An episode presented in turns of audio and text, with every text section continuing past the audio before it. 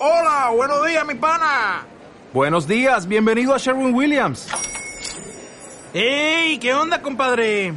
¿Qué onda? Ya tengo lista la pintura que ordenaste en el ProPlus app. Con más de 6.000 representantes en nuestras tiendas listos para atenderte en tu idioma y beneficios para contratistas que encontrarás en aliadopro.com. En Sherwin Williams somos el aliado del PRO.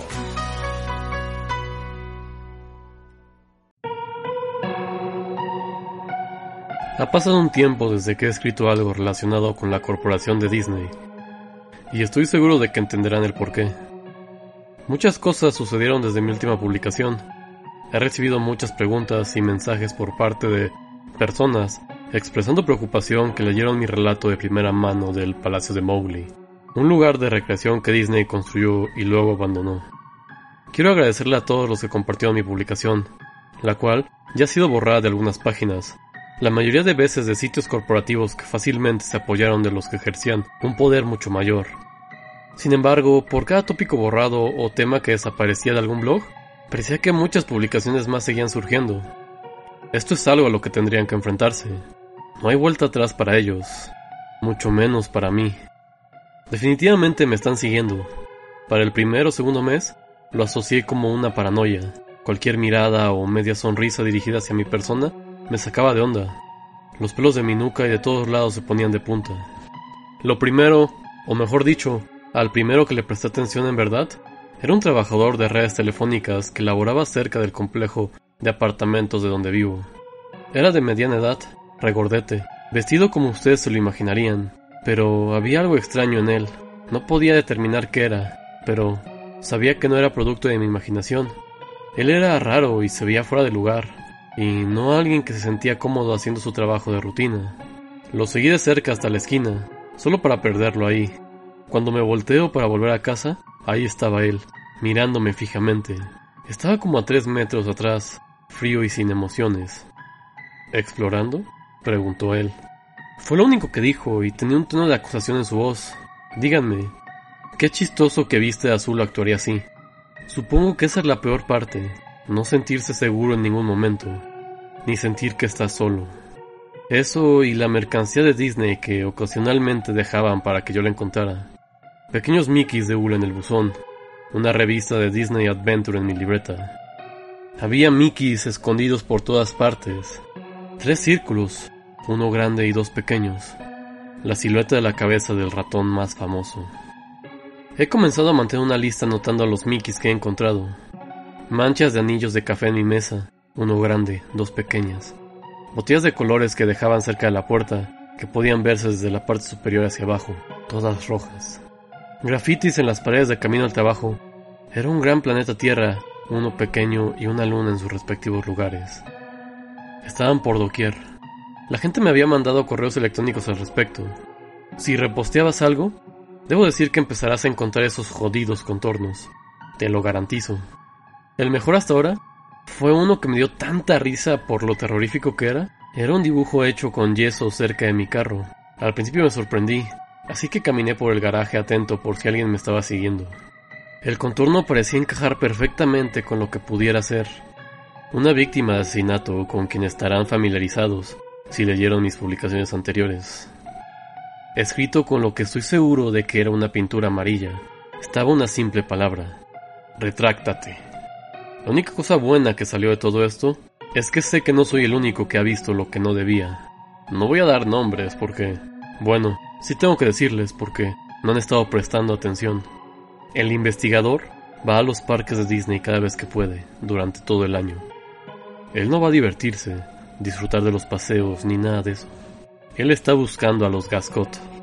Aparentemente ha habido una larga tradición de gente reportando clientes extraños por todo el parque.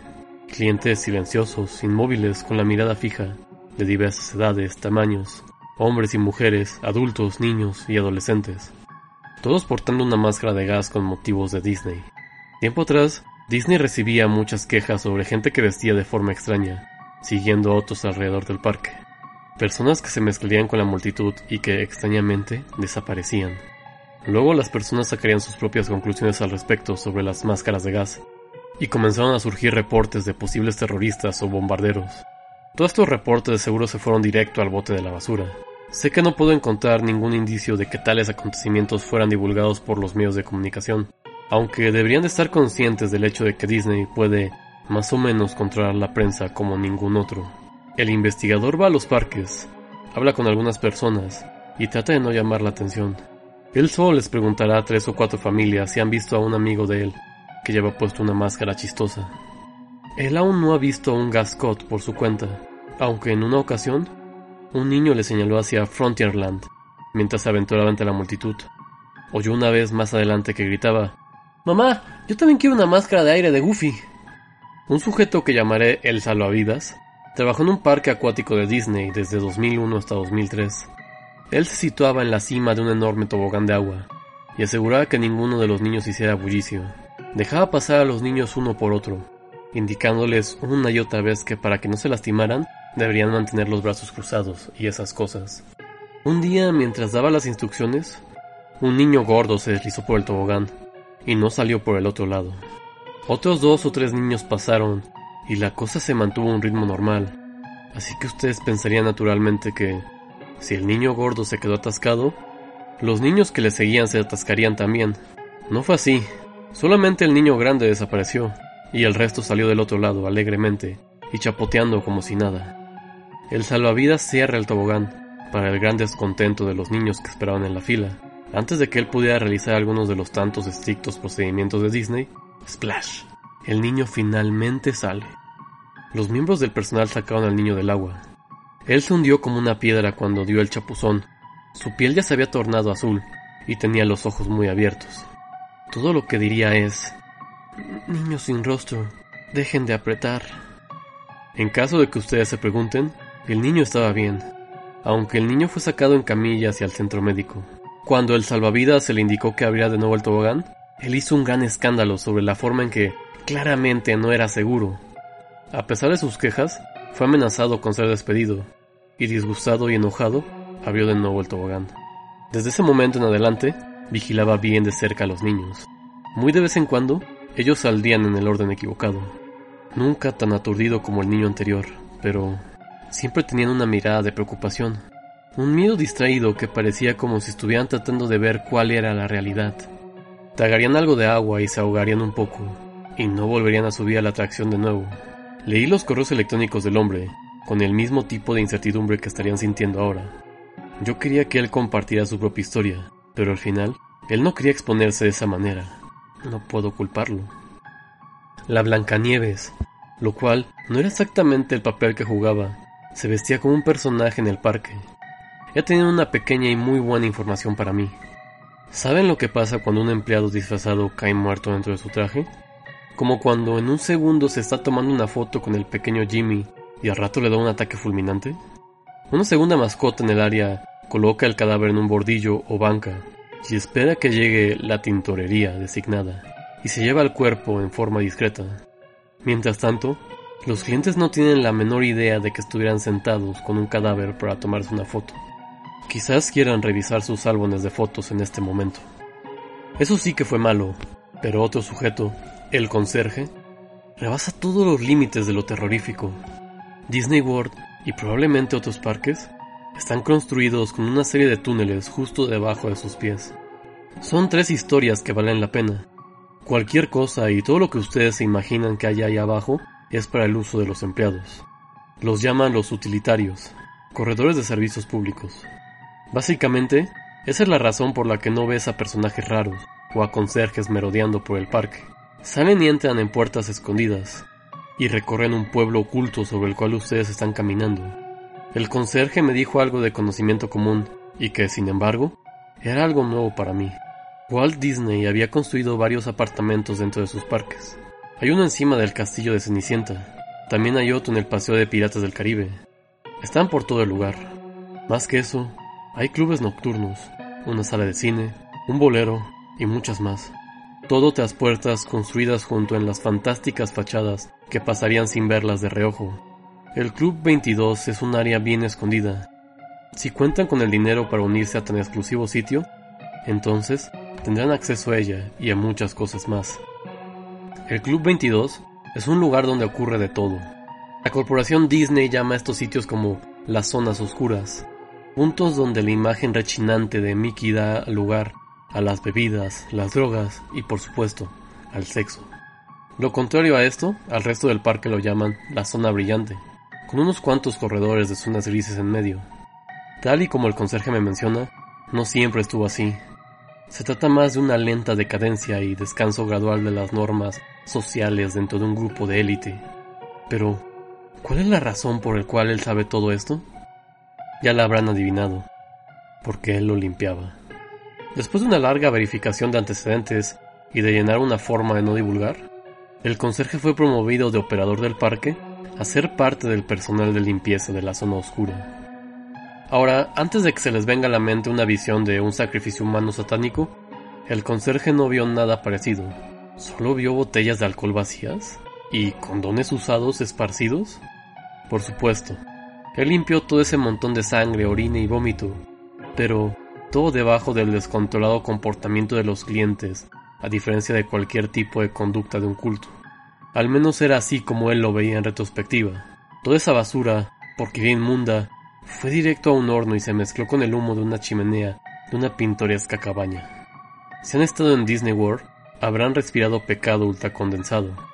Respaldada esta información estaba el martillo. El martillo me escribía de la forma antigua, aunque no sé cómo fue que obtuvo la dirección de mi domicilio.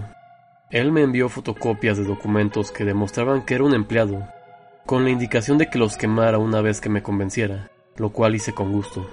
Martillo trabajó alrededor del parque Disney World en asuntos de demolición y reconstrucción. En ciertas ocasiones, él se dirigía a su superior con respecto a unos extraños planos de construcción. Había un área amplia y rectangular que fue excluida de los planos azules. Como del tamaño de un supermercado, dicha área estaba sin nombre y solo tenía escrito las palabras no cavar. No solo su superior no sabía nada, pero este archivo ignoraba el porqué a propósito. No querían hablar de eso, ni siquiera saberlo, y terminó la discusión con este espacio se dejó en blanco intencionalmente. Martillo no entendía. El área parecía ser un desperdicio de espacio, y era un conflicto directo con el trabajo que se le había asignado a su equipo. Él comenzó a husmear el área en su tiempo libre, encontrando solo una puerta de acero abandonada, y más allá, una gran extensión de concreto. Era un piso gris y vacío, digno de un supermercado. Poco después, Martillo comenzó a distinguir gascots entre los gentíos. A diferencia de todos los demás reportes, la gente, las cosas, se veían de cuerpo completo. Se los hallaría en grupos a cierta distancia, o estarían solos, recostados en una pared cuando él doblaba una esquina. Él dijo que se movían de forma extraña, como si estuvieran débiles o lesionados, similar a un venado que fue atropellado por un cazador y que no podía escapar. Las máscaras de gas las caras de los personajes con filtros adheridos a ellos. Él observaba que parecían estar húmedos por dentro, como un vidrio empañado de un auto. Pequeñas gotas de agua se reducían detrás del cristal, haciendo imposible que cualquiera de ellos pudiese verlo. Para comprobarlo, Martillo comenzó a preguntar a cualquier persona, y de todo aquel que había estado trabajando en el parque por más de una década. No encontró nada hasta que se topó con Ida, una mujer de avanzada edad que trabajaba en un restaurante en la calle principal ella estuvo ahí hace un tiempo, y aunque nadie tenía los pantalones para preguntarle, todos sabían que tenía un sinfín de historias aterradoras que contar. Martillo le preguntó sobre el espacio vacío, y luego sobre los clientes con máscaras de gas, pensando de que se quedaría de nuevo sin respuesta como antes. Ella era callada, sumamente callada. Habitación cero. Gruñó ella con una mano temblorosa sobre su mejilla, como si fuera una niña pequeña temiendo a recibir el castigo de su padre. Ella no miró al hombre a los ojos durante toda la conversación. La habitación cero, al parecer, era otro cuarto escondido, así como los departamentos y el Club 22. Sin embargo, su mero tamaño y su ubicación en las profundidades del parque lo apartaban de cualquiera de los divertidos de las zonas oscuras. Era un refugio antibombas. La habitación cero fue construida para resistir un ataque masivo, que sea dirigido por enemigos extranjeros o internos. La habitación cero iba a ser abastecida con raciones suficientes para alimentar el promedio total de clientes del parque en cualquier momento, y albergaba una pequeña pero lujosa especie de habitación de pánico para los altos ejecutivos de Disney. Durante la Segunda Guerra Mundial se produjeron máscaras de gas de Disney para que los niños la portaran en caso de un ataque. La idea sería menos aterradora para ellos si la cara de Mickey resaltara en el dispositivo de seguridad para tiempos de guerra. Sí, sé que hay problemas muy obvios con eso. Durante el susto de la Guerra Fría de los 60, cuando Disney World fue construido, la habitación cero se surtió con máscaras similares, ya sea porque se preocupaban por los niños o era solo una cruel marca. Esas cosas se encontraron ahí abajo. Lo que, es más, algún genio determinó que los niños se asustarían por las máscaras de gas que sus padres llevarían puestas. Entonces, todas las máscaras para adultos y niños se fabricaron para cumplir esta loca norma. Ida lo describió como tratar una herida con jugo de limón. No obstante, nada de esto explicaba lo que Martillo había estado viendo, no solo de las supuestas apariciones sobrenaturales, sino que también de la habitación vacía. He estado allí, explicó. No hay nada más que un piso de cemento y cuatro paredes. No. Ida sacudió su cabeza y se cubrió la boca, sofocando un sollozo. Estuve encima de él. Algo o alguien activó la alarma. Ese día el parque estaba en su capacidad máxima. La advertencia era clara. Supuestamente se trataba de un ataque aéreo. La seguridad condujo a todos hacia abajo, bien abajo del enorme refugio. Ahí se les ordenó colocarse las máscaras y agacharse mientras durara el ataque. Todo estuvo en silencio por unos 30 minutos, excepto por los niños que lloraban y los que susurraban aterrados. Nadie quería morir y estaban entonces agradecidos de algún modo por esa extraña medida de seguridad. Entonces, el primer grito resonó. ¡Hey! gritó un hombre. ¡Deja de pellizcarme! Olas de gritos y aullidos recorrieron por la multitud. De una pared a otra iban y venían. ¿Quién está corriendo? ¡Quieto! Alguien gritó. ¿Quién se está riendo? Esto no es divertido. ¡Ay! ¿Quién me pisó el pie? A pesar de que los guardias de seguridad pedían la calma y les pedían que estuvieran quietos, la muchedumbre se agitó más y más hasta que, finalmente, después de una hora de locura, las luces parpadeaban, luego se extendieron. Lo que pasó a continuación lo podía solamente describir como un caos total. En la oscuridad, solo se escuchaban los lamentos de los más jóvenes, y los gritos de angustia de los adultos en un masivo estruendo que hacía que sangraran los oídos de todos aquellos que estaban dentro de esa cámara oscura.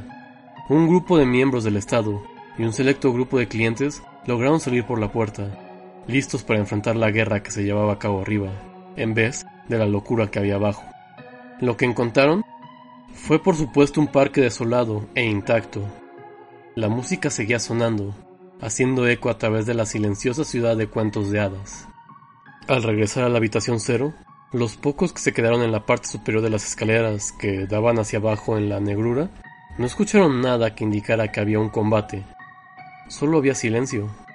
Ida por su cuenta bajó las escaleras, pese a las súplicas de aquellos que dejó arriba. Ella llegó hasta las puertas reforzadas, sola en lo oscuro, y escuchando solamente el zumbido en sus oídos. Una sola voz salió de la oscuridad. El eco hacía imposible determinar si esa voz burlona y rasposa venía de la parte posterior del refugio antibombas, o si estaba justo enfrente de su cara. Cierra la puerta, querida. Estás dejando escapar el frío. Presa del terror, ella hizo justamente eso. Mientras pasaban los días, todas las cosas, viviendas, escaleras, todo eso, se fueron cubriendo con metros y metros de cemento. Los sistemas de ventilación y los generadores que estaban encima del techo fueron removidos, dejando tras de sí un enorme espacio vacío. Ellos todavía están ahí abajo, le dijo Ida a Martillo. Allá abajo con quien haya sido ese. Habrán notado que usé el nombre de Ida. Por desgracia, ella murió poco después de contar su historia. Aparentemente fue una caída accidental, luego de levantarse de su cama para ir a encender una luz. Una gran devota de la compañía, decía el reporte, tanto que su habitación estaba repleta de siluetas de Mickey Mouse.